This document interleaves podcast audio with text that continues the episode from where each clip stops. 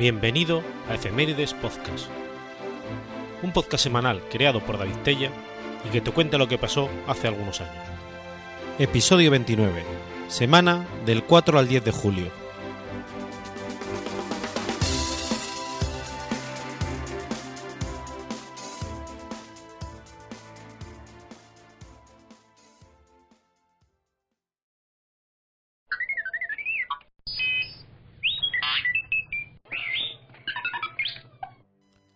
Sábado 4 de julio de 1187. Saladino vence a los cruzados en la batalla de los Cuernos de Jatín.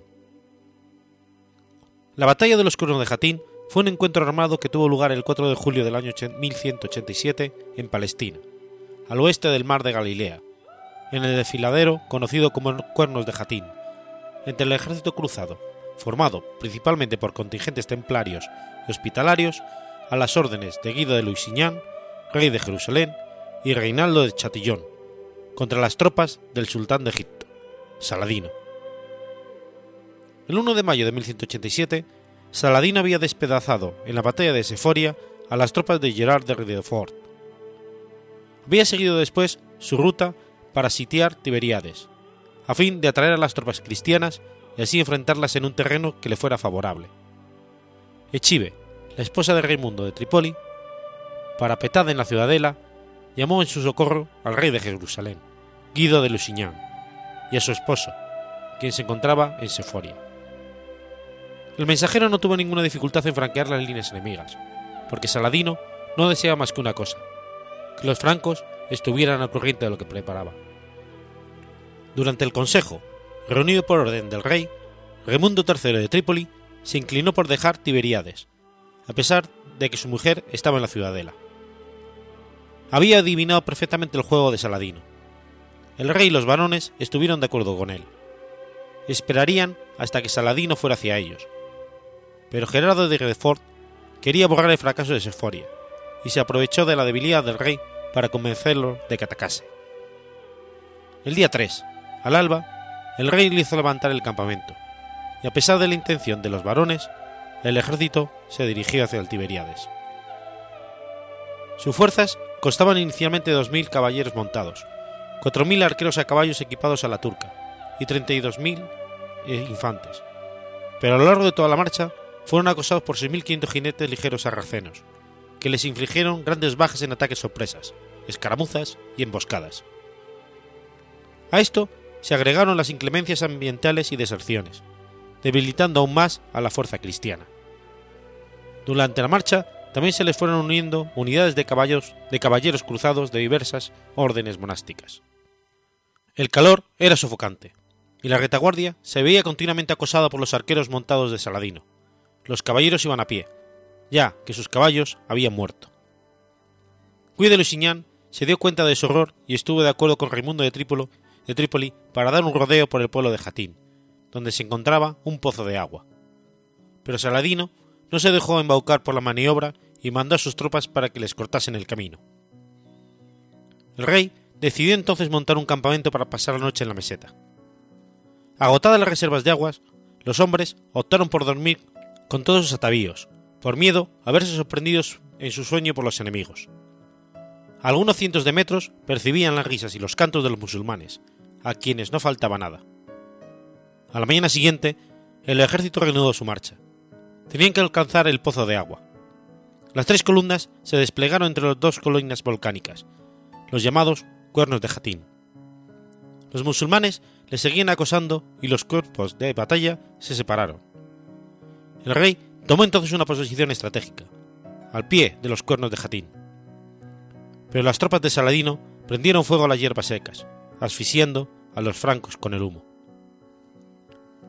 Saladino se tomó su tiempo, prosiguió sus ataques de acoso y no parecía tener prisa por lanzarse al asalto final. Para el rey latino de Jerusalén, no había más que una salida para abrir la vía hacia Jatín, atravesar la barrera enemiga. Ordenó a Raimundo de Trípoli cargar con sus caballos. Taki sobrino de Saladino, al mando de esa barrera, dividió entonces sus tropas para abrir el paso, pero lo cerró inmediatamente después. Las tropas cristianas no habían podido seguir y Raimundo de Trípoli se encontró solo. Al verse incapaces de ir en ayuda de su camarada, los, cristianas, los cristianos se dirigieron a Tiro. Los infantes habían escalado la colina norte de los Cuernos, pero se encontraron ante un precipicio y las tropas musulmanas. Muchos de ellos murieron arrojados al vacío y otros se rindieron, mientras la caballería de Saladino había cargado contra los cristianos, que se refugiaban en el Cuerno del Sur. Saladino escogió este momento para lanzar el asalto final.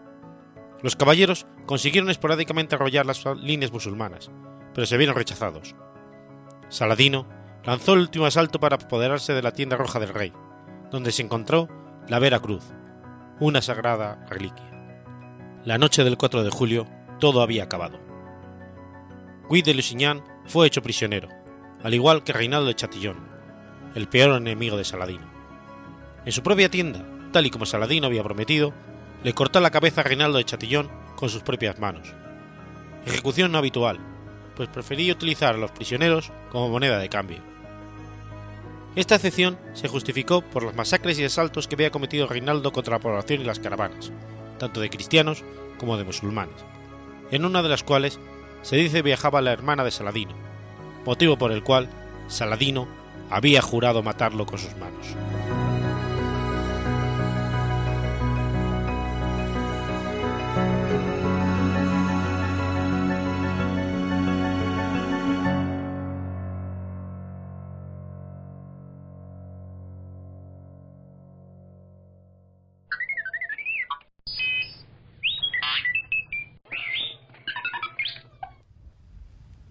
Banderines, rindan a nuestros muertos.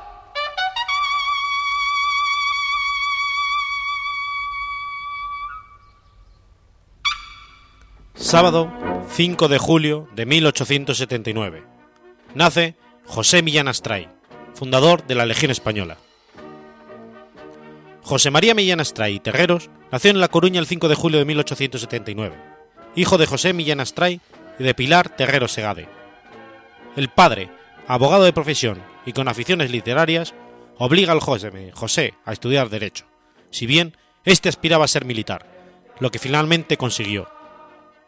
Ingresó el 30 de agosto de 1894 en la Academia de Infantería de Toledo, donde siguió el programa de estudios abreviado dispuesto por el gobierno para atender las necesidades de oficiales de los conflictos de ultramar, graduándose con apenas 17 años, como teniente segundo y sirviendo después en el Regimiento de Infantería Asturias número 31 de Madrid. El 1 de septiembre de 1896 ingresó en la Escuela Superior de Guerra, en la que interrumpió sus estudios para incorporarse como voluntario a un, batallón expedicionario que zarpaba hacia Filipinas.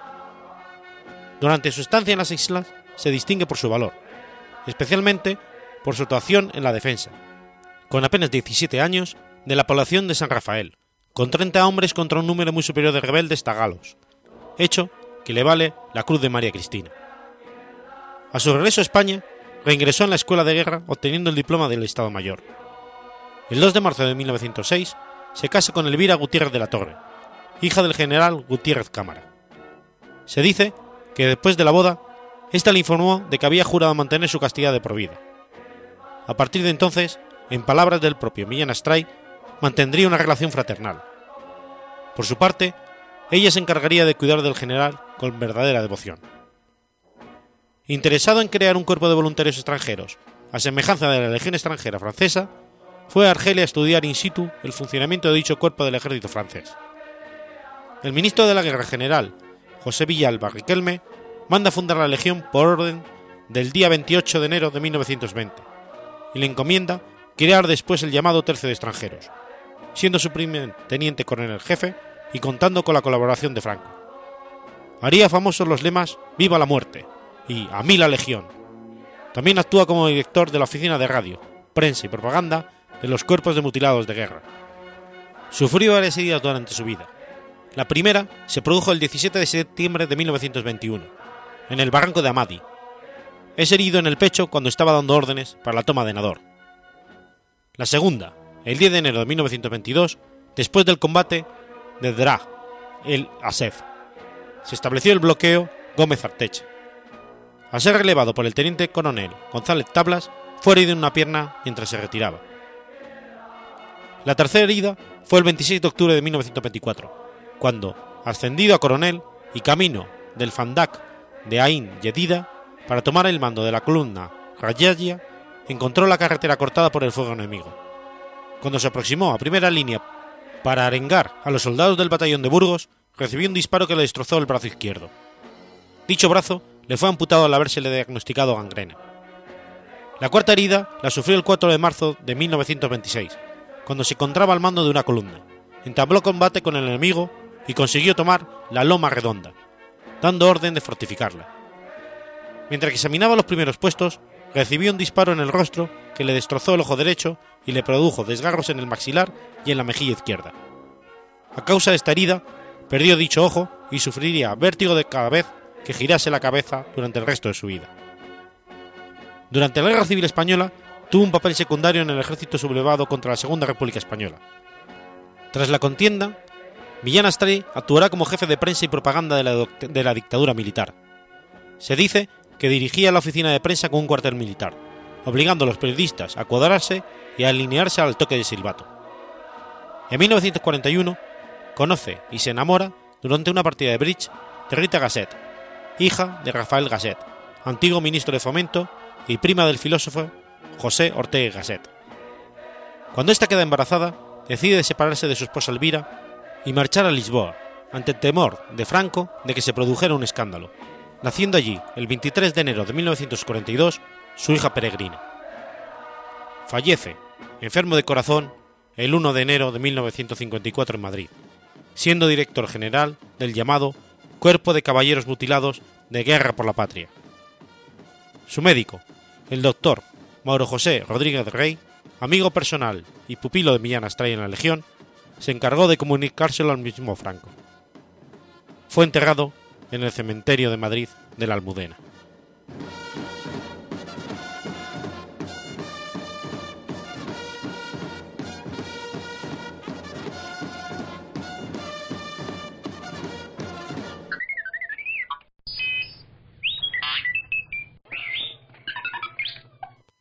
Pamplona, miércoles 6 de julio de 1385. Nace Blanca I de Navarra. Blanca I de Navarra pertenece a la dinastía de Breuch. Fue reina consorte de Sicilia entre 1401 y 1409 y reina propietaria de Navarra desde 1425 hasta su muerte. Fue la segunda hija del rey Carlos III de Navarra, apodado el Noble, y de su esposa Leonor de Trastámara, hija del rey Enrique II de Castilla. El 21 de enero de 1402 se concertó su matrimonio con Martín el Joven, rey de Sicilia, y heredero de la corona de Aragón. El 21 de mayo de ese mismo año, en la ciudad de Catania, se llevó a cabo el matrimonio por poderes, siendo la novia representada por Mosén Leonel de Navarra y Diego de Baquedano. El 9 de noviembre de ese mismo año, la joven infanta desembarca en Sicilia, llevada por una flota comandada por el almirante Bernardo de Cabrera y acompañada por Ogerot de Bar, y poco más de un mes más tarde, el domingo de Pentecostés, se celebra la boda en persona siendo celebrada por Fray Miguel Mari. Este era el segundo matrimonio para el rey siciliano.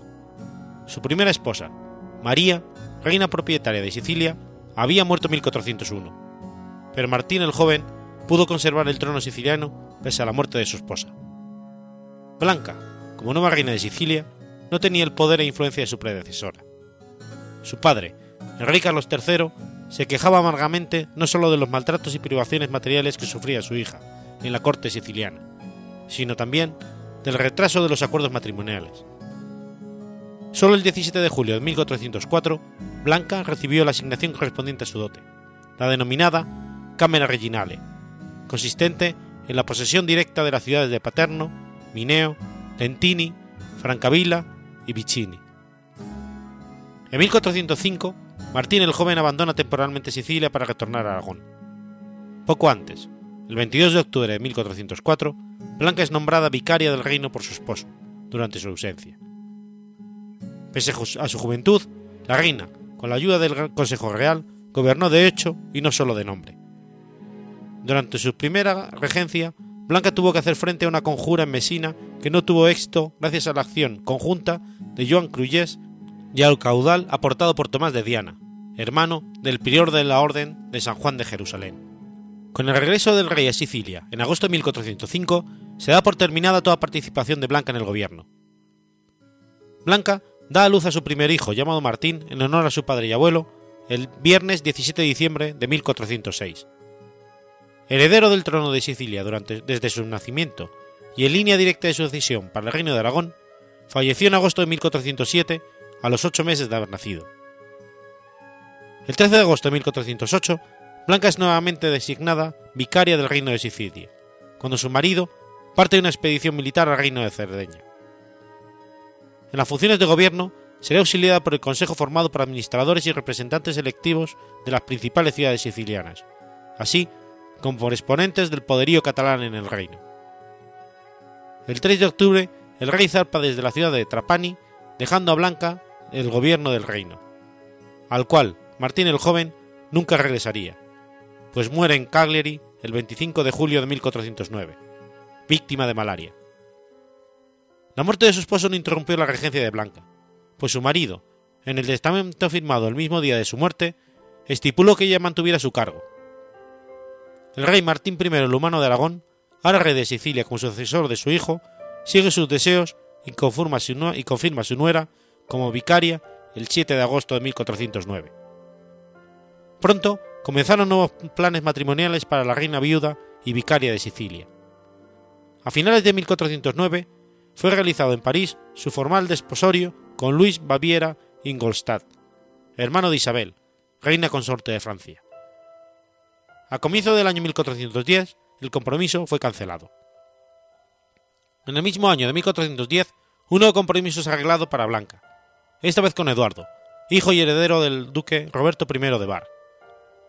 Es probable que el compromiso fuera también cancelado, aunque es asimismo posible que la boda se frustrara debido a la prematura muerte del entonces duque Eduardo I en la batalla de Zicourt en 1415.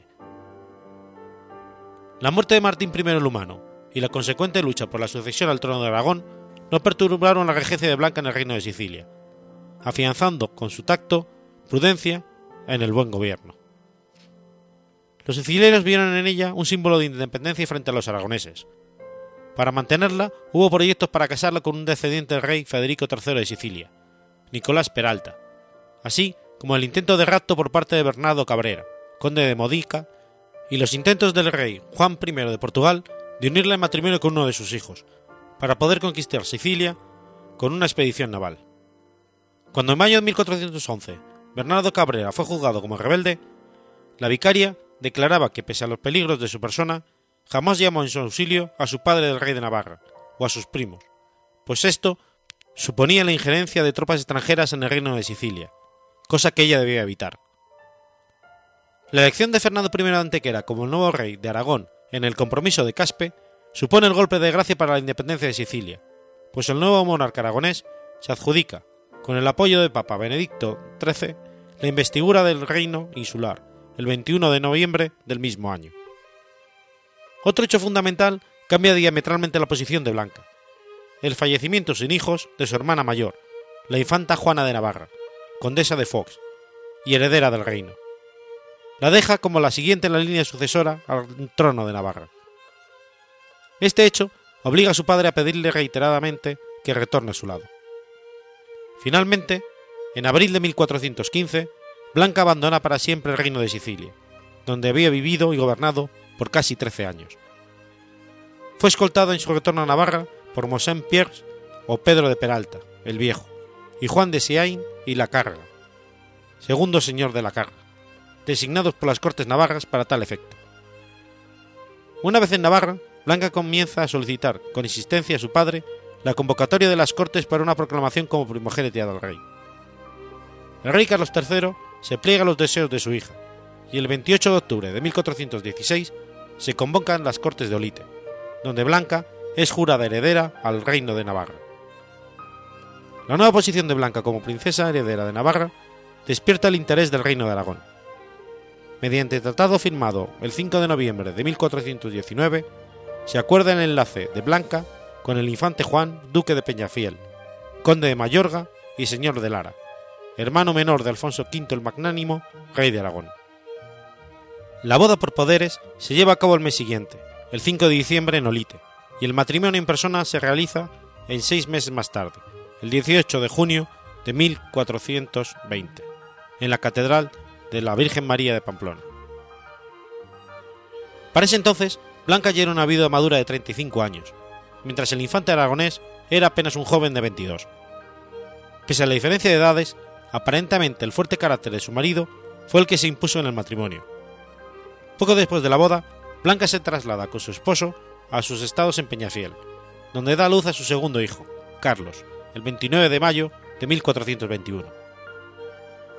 Blanca, su marido e hijo retornan a Navarra en 1422, probablemente por petición de su padre, el rey Carlos III, el cual decide instituir el título de príncipe de Viana para su nieto, mediante documento fechado en Tudela el 20 de enero de 1423. Poco después, Blanca da a luz a otro hijo, Juana. El 9 de junio de 1424 nacería en Olite otra hija, Blanca. Y el 28 de agosto de aquel año, la infanta heredera de Navarra realiza un viaje a Castilla llevando a su hijo Carlos en su compañía hacia Aro. Blanca da a luz a su último hijo, Leonor, el 2 de febrero de 1425. Seis meses más tarde, el 22 de agosto, fallecía su hija mayor Juana, con apenas dos años de edad, y el 8 de septiembre muere el rey Carlos III en Olite. Blanca, por consiguiente, se convierte en reina soberana de Navarra.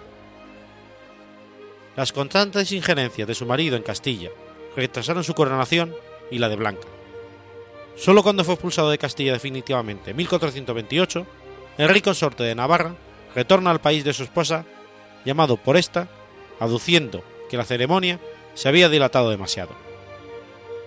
El 15 de mayo de 1429, domingo de Pentecostés, Blanca I fue finalmente coronada reina de Navarra con su esposo, Juan II, como rey consorte en la Catedral de Pamplona. Blanca muere el 3 de abril de 1441, en Santa María la Real de Nieva.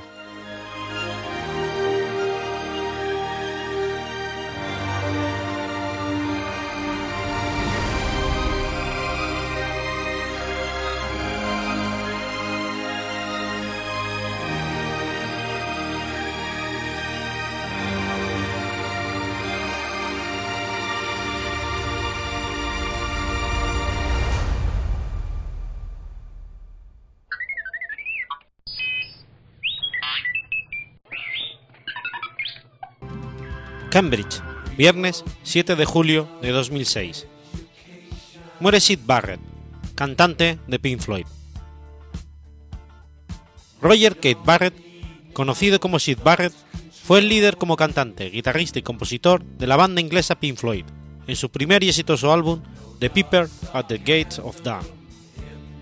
Desde niño, sintió habilidad por el arte, en concreto por la pintura y la música. A la edad de 15 años, tuvo su primera guitarra eléctrica, fabricó su propio amplificador e inició su primera experiencia musical tocando en un grupo, George Mott and the Motus. Asimismo, su padre murió cuando él tenía casi 16 años, lo que marcó su personalidad. Inició sus estudios secundarios en la Cambridge High School, donde conoció a Roger Waters, que era dos años mayor que él, lo que no impidió que surgiese una buena amistad entre ambos. Allí también conoció a David Gilmour, quien le enseñó a tocar los primeros acordes de guitarra y que más tarde le sustituiría en la banda. Roger Waters, consciente del talento de Barrett, le invitó a unirse al grupo de Advance, formado por Roger Waters, Reed Bright, Nick Mason y Bob Close. Este último se sentía más cercano al jazz, por lo cual tuvo problemas con Barrett, que prefería el blues. Close dejó la banda a petición de sus padres, para terminar sus estudios de arquitectura.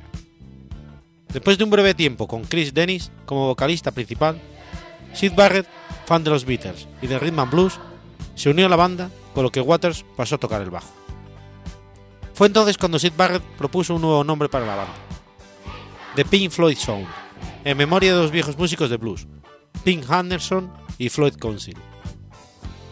En la Thompson Private Record Company un estudio de grabación situado en el sótano de una casa de Hemel Hampstead, la banda grabó sus dos primeras canciones, Lucy Leaf y otra versión de Slim Harpo, llamado I'm the King Bee.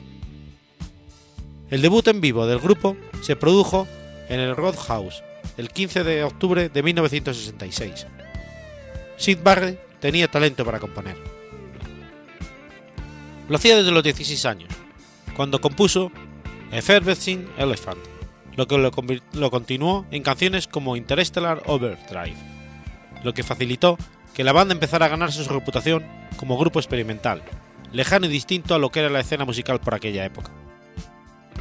En 1967, el grupo firmó un contrato con la compañía discográfica EMI, que publicó su primer single, Arnold Lane, compuesto por Sid Barrett, canción que hacía referencia a un suceso ocurrido en su colegio mayor femenino en el que había robado ropa interior femenina. El segundo single de la banda, See Emily Play, supuso un enorme éxito, lo que originó la entrada del grupo en los estudios Abbey Road para grabar lo que sería su primer LP, The Piper at the Gates of Dawn. Para ese momento sus problemas con las drogas, especialmente el LSD, eran potentes, arruinando algunas actuaciones del grupo con episodios lamentables, como el famoso colapso que sufrió en una entrevista con una cadena norteamericana. Al principio, la idea de los demás miembros de la banda era seguir el ejemplo de los Beach Boys, con Brian Wilson siendo incapaz de hacer presentaciones, pero continuando como compositor de la banda. Fue así como iniciaron las búsquedas para reemplazar el vacío de Sid Barrett como guitarrista, surgiendo nombres como Jeff Beck, pero al final fue David Gilmour, amigo de Roger y Sid, quien se le ofreció el puesto de guitarrista en las presentaciones en vivo. La idea era tener un grupo de cinco miembros, y que Barrett participara con ellos solo en las grabaciones, y ocasionalmente en los conciertos que él quisiera, pero el manager del grupo decidió que esto no era rentable. En el año 1968, Pink Floyd grabó y editó su segundo trabajo, A Full of Secrets, una continuación del primer trabajo en la banda, incluyendo como último tema del álbum la canción Youth Band Blues, compuesta por Sid Barrett, un irónico canto de cisne en la banda, de un artista irrepetible. Hubo tres canciones de Barrett que se mantenían en reserva, como Old Woman with a Casket, A, Vegetable Man. En la última se habla de que Sid hacía una descripción de sí mismo. I am a Vegetable Man, siendo esta considerada para lanzar como sencillo, pero descartada al ser una canción aterradora de escuchar. En el 69, Sid Barrett se puso en contacto con Emi y propuso la idea de grabar algunas canciones que había compuesto. La discográfica dudó en aceptar la petición del músico en un principio, pero el éxito de Pink Floyd fue razón suficiente para rescatar al fundador. Primero habló con Malcolm Jones para que fuese su productor y después de unas sesiones entró David Gilmour. De esta tentativa surgió su primer disco en solitario, The Mad Cat Loud, producido por David Gilmour, Roger Waters, Malcolm Jones y con colaboraciones, colaboraciones de Soft Machine. Carente de mayores arreglos, Gilmour tuvo la idea de publicar los temas en bruto. Por ello, en la mayoría de las canciones se escucha tan solo la voz de Barrett y su Fender Telecaster. En 1974, a petición de muchas personalidades del rock, como David Bowie, regresó a los estudios de Abbey Road, en una sesión de cuatro días, que dejó grabaciones carentes de voz con secuencias de acordes y blues, ninguna con título, excepto una llamada If You Go. Durante su largo retiro vivió en casa de sus padres, alejado de cualquier intento de volver a los escenarios o componer nuevas canciones. Tras permanecer alrededor de 20 años en el más absoluto anonimato, una publicación musical inglesa le entrevistó en casa de sus padres en Cambridge para descubrir que decía no recordar al grupo Pink Floyd ni a sus antiguos amigos. El 7 de julio de 2006, el músico falleció a los 60 años, como consecuencia del cáncer que padecía. A los pocos días de su fallecimiento, David Gilmour, Roger Waters y su hermana, Rosemary Brent, en representación del grupo, hicieron un comunicado conjunto que expresaba la consternación de la banda por la muerte de Barrett.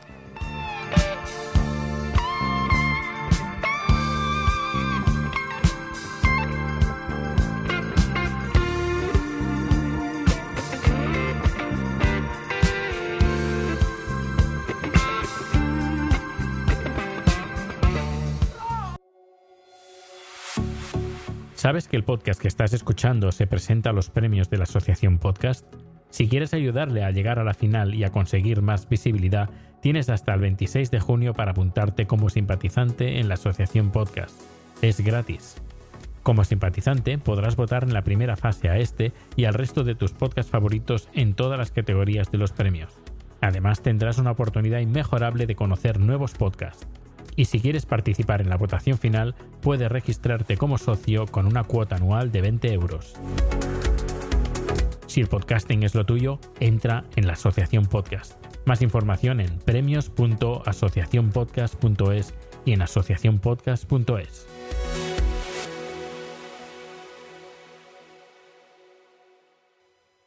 Filadelfia, martes 8 de julio de 1958. Nace Kevin Bacon. Kevin Norwood Bacon es un actor de cine y teatro estadounidense. Bacon, primero de seis hijos, nació y fue criado en una familia muy unida en Filadelfia, Pensilvania. Su madre, Ruth Hilda, enseñaba en una escuela de primaria y era un activista liberal, y su padre, Edmund Norwood Bacon, fue un arquitecto muy respetado y un prominente filadelfiano que había sido director ejecutivo de la Comisión de Planificación de la ciudad de Filadelfia por muchos años. Uno de sus hermanos es el músico Michael Bacon. A los 16 años, en 1974, Bacon ganó una beca financiada y asistió a la Escuela de Gobernadores de Arte en Pensilvania, a la Universidad de Bucknell. En 1978 hizo su debut en el cine en la película Animal House, de John Landis, y muy pronto consiguió pequeños papeles en títulos conocidos como Viernes 13 y Hero at Lair. Más tarde participó en Dinner, un drama de Barry Levison y protagonizado por Mickey Rourke, Daniel Stern y Steve Guttenberg. Actor muy versátil y dotado tanto para la comedia como para el drama, el éxito le llegó en la película dirigida por Herbert Ross en la que Bacon interpretaba a un joven rebelde y apasionado por el baile en, Footloose. También destacó en los films posteriores, como Quicksilver, Whitewater Summers, She's Having a Baby, Criminal Law y The Big Picture. Al año siguiente compartió cartel con Julia, con Julia Roberts y Kiefer Sutherland en el film Liners, dirigido por Jill Schumacher, en la que un grupo de jóvenes residentes juega con la muerte gracias a sus avanzados conocimientos médicos y científicos. Tras esta colaboración, intervino en el ciclo televisivo The Saturday Night Live y Oliver Stone lo convocó para un pequeño papel de prostituto gay en un film de JFK, que sería un gran éxito de taquilla y buenos comentarios por parte de la crítica, recibiendo ocho nominaciones a los Oscars. Después actuaría en películas como A Few Good Men, con Tom Cruise, Jack Nicholson y Demi Moore, cosechando de nuevo un gran éxito en la taquilla. Además, la cinta recibió cuatro nominaciones a los Oscars, incluyendo Oscar a la mejor película. Recibió su primera nominación al Globo de Oro al mejor actor de reparto en The River Whale con Meryl Streep. Participó en Homicidio en primer grado con Christopher Slater y Gary Oldman, obteniendo su primera nominación al premio del Sindicato de Actores al mejor actor de reparto y ese mismo año cosechó un nuevo éxito con Apolo 13, junto con Tom Hanks y Ed Harris, por lo que ganó el premio del Sindicato de Actores al mejor reparto, y que recaudó 355 millones de dólares en todo el planeta. En el 98 protagonizó y produjo el thriller erótico Will Things, junto a Matt Dillon, Ned Campbell y Dennis Richards. Al año siguiente protagonizó el thriller sobrenatural Steve of Echoes, en la que interpretaba a un hombre que tras, una sesión de espiritismo podía ver a los muertos, y que recibió buenas críticas por parte de la prensa especializada. En el 2000 protagonizó con Elizabeth Shue Hollow Man, en la que interpretaba a un hombre que tras un fallido experimento científico se volvía invisible. El film fue un éxito, recaudando 190 millones en todo el mundo. En el 2003 participó en Mystic River, de Clint Eastwood, en la que compartió cartel con Sean Penn, Tim Robbins, Lawrence Fishburne y Laura Linney, que fue candidata a seis Oscar, incluyendo Oscar a la mejor película y Oscar al mejor director. También fue candidata a los cinco Globos de Oro, incluyendo Globo de Oro a la mejor película dramática, recaudando 156 millones de dólares en todo el planeta. En el año 2005 dirigió y produjo Loverboy y contó con actores como Oliver Platt, Marisa Tomei, Matt Dillon y un pequeño cameo de Sandra Bullock. La cinta fue un fracaso crítico y comercial. Bacon está casado con la actriz Kira Sidgwick desde el 4 de septiembre de 1988. La familia vive en el Upper West Side de Manhattan.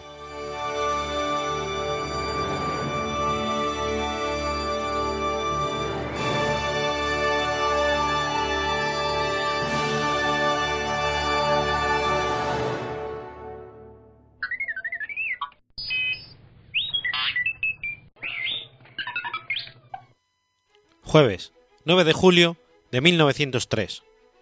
Maurice Garin gana el primer Tour de Francia. Maurice Garin nació el 3 de marzo de 1871 en Arbier, Italia. Italiano de nacimiento, aunque posteriormente nacionalizado francés, Maurice Garin, como otros tantos jóvenes del Valle de Aosta, se ganaba la vida cruzando la frontera para trabajar de ramoneur, desollinador, en diferentes ciudades francesas. Debido a su humilde oficio y a sus reducidas medidas, medía 1,62 con 60 kilos, fue conocido con el sobrenombre de Petit Ramoneur, Le Petit Matelot o de Baudelot Black.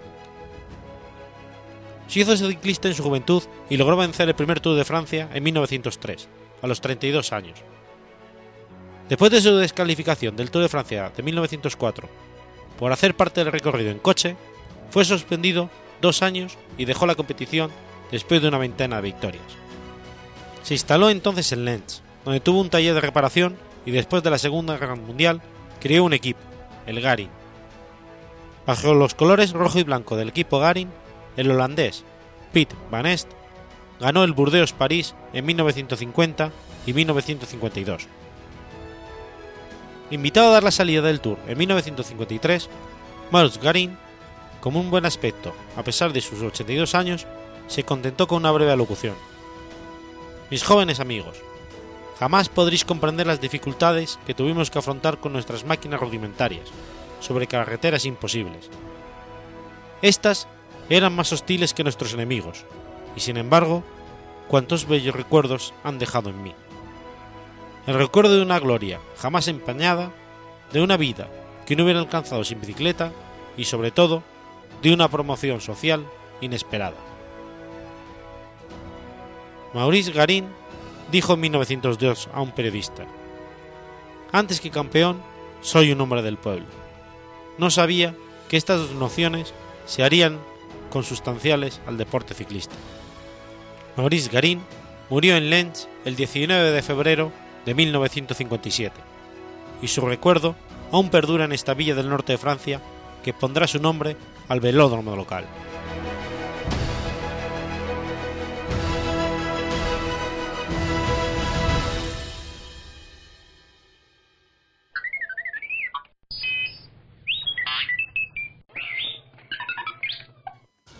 Sábado, 10 de julio de 1954. Nace Neil Tena, integrante de los Pet Shop Boys. De niño, Neil fue alumno de St. Cumbers Grammar School, un colegio católico solo para niños de Newcastle upon Tyne. Las canciones This Must Be the Place I Waited Years to Live y It's a Sin hacen referencia a sus primeros años en este colegio católico y a la estricta educación católica. It's a Sin fue objeto de controversia debido a su crítica implícita a la educación religiosa. En esta época, Neil aprendió a tocar la guitarra y el cello.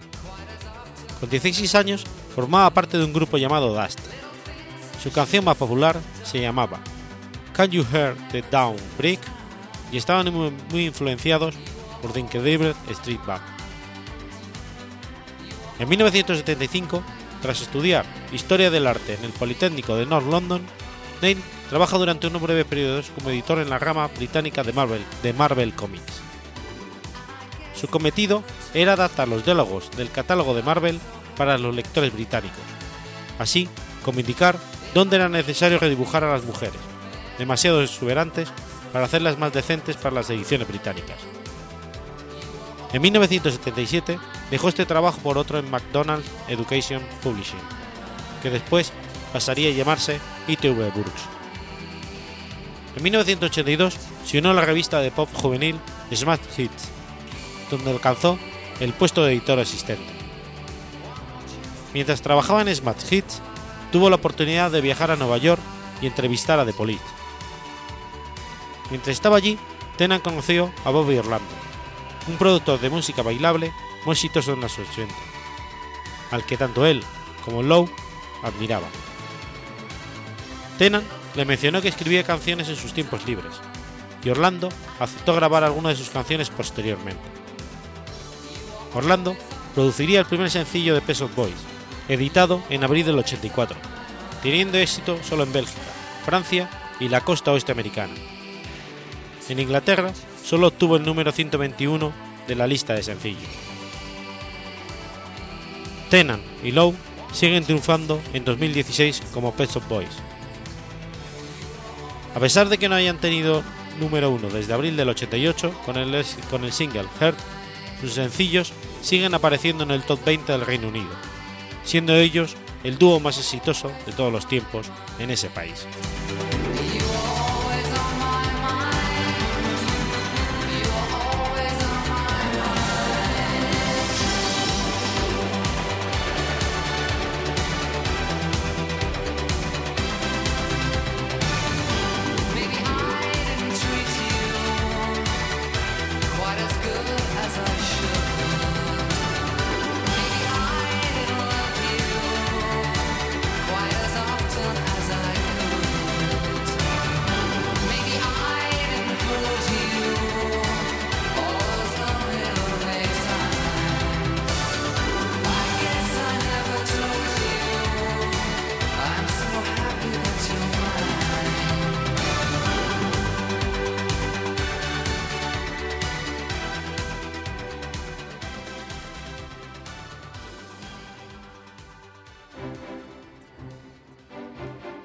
Has escuchado Efemérides Podcast. Si quieres ponerte en contacto conmigo, puedes hacerlo por Twitter a la cuenta arroba efemeridespod o mi cuenta personal, arroba telladavid, o por correo electrónico a la dirección efemeridespod.gmail.com. También puedes visitar la página web efemeridespodcast.es. Y recuerda que puedes suscribirte por iTunes y por iBox, y tienes un episodio nuevo cada lunes.